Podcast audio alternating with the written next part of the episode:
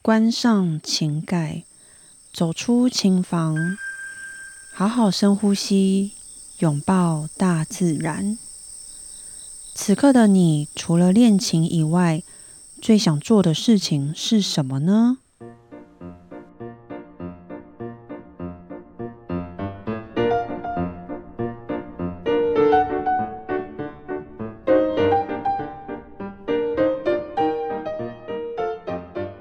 大家好，我是段心瑜。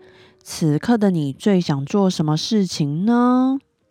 我现在非常想要自己在家做饭。咦，这听起来不是件很困难的事情啊。我们家啊，从以前从我小时候就都不开火，所以我们家没有人会做饭。当然，简单的会啦。可是我们还是都习惯呢吃外食。外面买其实也非常非常方便，像要什么有什么啊，Seven Eleven，当然不会每天吃 Seven Eleven 啦。但我觉得主要是外食真的是太方便了，尤其是你要上班已经很累了，你就不会想要自己下厨。哎呀，这些都是借口啦。但是呢，说真的，很常吃外食还是不是那么健康，所以啊，我现在很想要自己下厨。你们平时也是吃外食居多吗？来进入我们今天的主题吧。今天想要跟大家聊，嗯，如果一个礼拜没有碰琴了。那在开始练琴之前，我会先做什么事情呢？大家有过一个礼拜没有练琴吗？还是其实我常常一个礼拜没有练琴？嘘，这个不能跟老师说。还是甚至比一个礼拜还要长，两个礼拜、一个月没有练琴，有这么久？嗯嗯嗯嗯，尤其是你知道吗？如果两个礼拜才上课一次，或者是一个月才上课一次的这种情况，非常有可能会一两个礼拜都没有碰到琴哦。那像我有这么久时间，诶，大家来猜猜看，我最久最久是多久没有碰琴？提示大家，非常久哦。你们猜到了吗？一个礼拜？一个月？还是两个月、半年，都错喽！我要公布答案喽，是一年。我真的有过一年都没有练琴哦。当然，中间还是有偶尔会弹一下，譬如说，可能我上课啊，稍微多多少少会示范一下。但是我曾经有过整整一年没有认真练琴，后来呢，我花了半年的时间才稍微把手感抓回来。这完全可以让我体会到，你知道有一句话叫什么吗？也不是有一句话叫什么，就曾经呢有人说过，进步很难，退步很容易。我在这一次一整年没有认真练琴的这件事情上面啊，完全完全体会到这个退步啊，是速度快到你会吓到的那一种哦。所以今天来跟大家来聊聊，通常如果我有好几天啊，甚至一个礼拜没有碰琴的话，那当我再一次碰琴，我会先做什么事情呢？通常在这种情况下呢，大家再一次碰琴，其实都会有一点心急。已经因为我已经好好几天没有练琴，然后甚至一个礼拜没有练琴，对不对？通常这种情况呢，包括我也是，我也多多少少会有点心急。可能有些人会想说：“哎，发现我快要上课嘞，啊，我得赶紧练一下才可以啊。”那或者是有些人说：“哎。”可能担心自己这么多天都没有练，会不会进步？哎，进步个头啦！会不会退步很多？在这边跟大家说，会的，一定会退步。所以这种情况呢，最不能做的事情就是急，因为你只要急了就会坏事。所以来跟大家分享第一件事情，我会先做伸展，因为你的手有好几天没有练琴了，对不对？那一定是紧的，所以呢，我们要先做伸展。我除了会做手部的伸展以外呢，我全身性的伸展也都会做哦。因为你弹琴不是只有用到手嘛，其实几乎全身都会用到，所以从下半身到上半身，还有到你的肩膀、脖子、头，这些全部都要伸展。我觉得这个是非常非常重要的一个环节哦，因为你好好伸展了以后呢，会帮助你非常非常快上手。那接下来呢，我就会开始练琴了。虽然我已经做了一些伸展，那我的手也稍微的开了，但其实还不够哦。所以我就会先练音阶，我会用最慢的速度来练习，而且啊，我会分手练，慢慢的把一根一根手指头的手感找回来，练到我觉得，嗯嗯，我的手感好像慢慢回来了。这个可能要得要呃，就是自己去感受一下。所以，当你发现，哎，我一根一根手指头的手感慢慢回来了以后呢，才会开始加快速度。所以，不用规定自己一定要加快到什么速度啊，才是正确或正常的。只要你自己有感觉到，哎，你的手感回来了，那这样子就可以了。或许有人会问说，哎，那你为什么不直接拿曲子来慢练就好啦？也可以，其实也可以，但像我呢，我会觉得音阶相对简单，它没有那么多复杂的技巧在里面，所以呢，我是觉得音阶、爬音这些练习是非常非常适合拿来当暖手。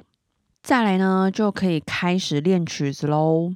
记得一定要慢练。慢练啊，真的不管在什么时候都很重要。你们会不会觉得啊，我心里都快急死了啊！明天就要上课了，我又这么多没练琴，你又要我慢练，呵呵。但是你急也没有用啊，是不是？所以还是得选一个有效的方式，那个就是慢练。那慢练的速度呢，你可以自己去拿捏。嗯，举例好了，如果你平常练习的速度是在一百二，那我建议可以从八九十开始练习，不需要到过慢，但是也不能只有慢那么一点点，还是要有感觉的慢哦。然后接下来很重要就是哦，这个我其实我也说蛮多次，你一定要先练你不熟的地方。我真的分享过非常非常多次，要先练不熟的地方。那为什么还要一直不断的提醒大家呢？因为呢，常常看似简单的事情，其实做起来啊，真的比想象中非常困难。大家还是会习惯先从头到尾练。其实这个习惯，不管是成人还是小孩，都一样。记得要趁你脑袋还很清醒的时候呢，赶快先练不熟的地方，然后呢，你接下来就可以开始看自己的手感，再来慢慢增加你的速度。所以一切都要去感受你的手哦，千万不能就只是让手在那边动，然后你完全没有感受它。你一定要去感受你的手感有没有慢慢回来，所以就慢慢增加速度，然后慢慢增加你的练习的范围，然后再慢慢回到你之前练习的步调。很重要一点呢，就是如果这个之后你又是经过哦好几天才练琴，那你可能又要从最一开始我们说的伸展、暖手。然后慢速，再这样慢慢的练起来。不一定每一个人的练习步骤都是一样的啦。但是不知道大家有没有有一个同感，就是如果你有很多天才练习一次，甚至一个礼拜才练一次，你会不会有那种感觉，就是你一直停在原地，无法前进的感觉？这个原因呢，就是因为我们中间没有练琴的这个天数隔太多天了。还是要在这边建议大家，最好不要超过两天不练琴。你最好呢，还是要每天的碰一下、碰一下这样子。如果我们有想要练好，或者是想要练成功的曲子的话呢，你真的要最好还是要每天练习哦。你可以少量，但是一定要每天，然后最多也不要超过两天。好啦，算了，段老师的碎念呢，就到这边结束。大家可以自己去体验一下我说的，那真的体会到一下，诶，我每天练习是什么样子。那如果我没有每天练习，我隔了好多天才练那么一次，你可以去比较一下这两个有什么差别。那像我今天分享的最一开始这个伸展呢，我应该之前没怎么分享到，所以我觉得这个分那个这个伸展也很重要，大家可以去试试看。就是在你要暖手之前呢，多加一个步骤，就是先伸展，把全身的筋啊都打开一下，然后去伸展一下，可以去试试看，好吧？那今天这个主题就分享到这边啦。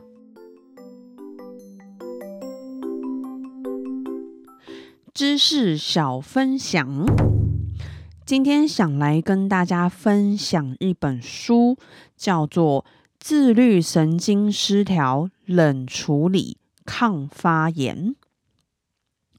这本书呢，在讲一些我们过去可能认为，诶，冰水。会对人体不好的这个观念，尤其是对女性来讲呢，冰完全是个大杀手，好吗？那在这个书里面，其实是想告诉大家，喝冰水，你局部的一些冰敷，或者是洗冷水澡，其实可以抗发炎、稳定自律神经，还有改善慢性病。不过呢，这也不是要告诉大家说，哎，你要一直喝冰水，你要一直吃冰的才是好的事情。这个不是这本书要教大家的。你还是要以你自己身体的状况，还有环境的冷热来考虑。所以在这边跟大家分享一下，我目前看到这书里面是有讲到的有哪些。好，第一个跟大家分享，它里面有说到。像是身体热的时候，你可以去喝一些冰水，这个可以帮助你提神、促进食欲。像有一些小孩啊，其实当夏天热的时候，他们其实是可以去喝一些冰水，这可以促进他们的食欲，然后帮助肠胃蠕动，促进新陈代谢。哦，这个蛮重要的，缓解情绪。哎，我觉得我很需要。哦，那个夏天的时候超级燥热的。接下来第二个跟大家分享，这边有说到人体啊，为了维持恒温，生理会有适应的现象。你的体质啊，越接触温热，你反而会怕冷，或者是你的身体会变寒。那你的体质如果越接触冰冷的话，你就会越怕热。因为我觉得觉得这好有趣哦。然后第三个，我这个都是截取片段片段啊，就是我有读到的，我来跟大家简短的分享一下。第三个，他这边写说，过度的接触你的温热啊，不是你的温热，过度接触温热会让你的交感神经兴奋，那这时候呢，你就会容易感到烦躁，所以你。过度的喝温热开水还是什么的，你过度已经就是，尤其是你夏天，像我刚刚讲，你夏天然后又喝温热的，或者是喝热的，其实会让你的交感神经过度兴奋，那这个时候就会容易感，就是更容易感到烦躁。本来就已经够烦了啊，更烦。然后接下来第四个呢，就是在你寒冷的环境下呢，你的身体体温不足的时候，喝温热开水是可以补充你的热量，维持体温，维持维持体温。减少你的交感神经作用，这个因此呢会让你觉得啊舒服。但是呢，在温暖的气候下，你常常喝热开水，你的身体就会产生热适应，降低你的新陈代谢，而且并且啊会增加你的发炎机会哦。所以这个时候也就容易会产生自律神经失调，还有一些慢性疾病，因为你的身体正在慢慢发炎中。所以不是只有生病才会让身体发炎哦。它里面也有讲到，当你的心里有压力，你心情低落的时候，也会容易产生发炎的反应哦。这本书是一位老师推荐给我的。那其实我刚开始看这本书还没有很久，所以我还没看完。我只是目前诶读到一些有趣的事情，想说来跟大家分享。诶，我很少读书诶，超级超级难得的机会。我这本书呢是在我之前隔离的时候开始把它拿出来看的。这本书目前我读到这边啊，它是让我可以诶更了解一下身体还有跟温度的这个关系，然后可以调整我的自律神经失调。其实现在生活压力很大，就是我相信大家都是一样的，所以难免呢，大家都会有一点自律神经失调的问题。所以如果有需要的朋友呢？你们可以去看看这本书，推荐大家去看这一本《自律神经失调冷处理抗发炎》。但还是要跟大家讲一个重点，就是它不是在教你一定要喝冰水、吃冰的才会对身体好，它只是让你更了解你的身体跟环境、跟温度的这个关系，要去了解一下。然后去判断一下，哎，此刻的我该，呃，让身体是接触冷还是热？所以我觉得这是一本很棒的书，在这边推荐给大家。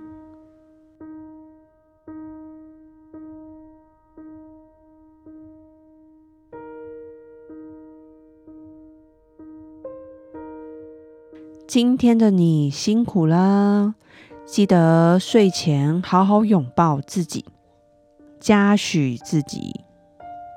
我嘉许呢，我自己终于整理我的房间啦，而且这一次是整理我的衣橱，把夏天的衣服收一收，把冬天的衣服拿出来，整理完心情真是大好。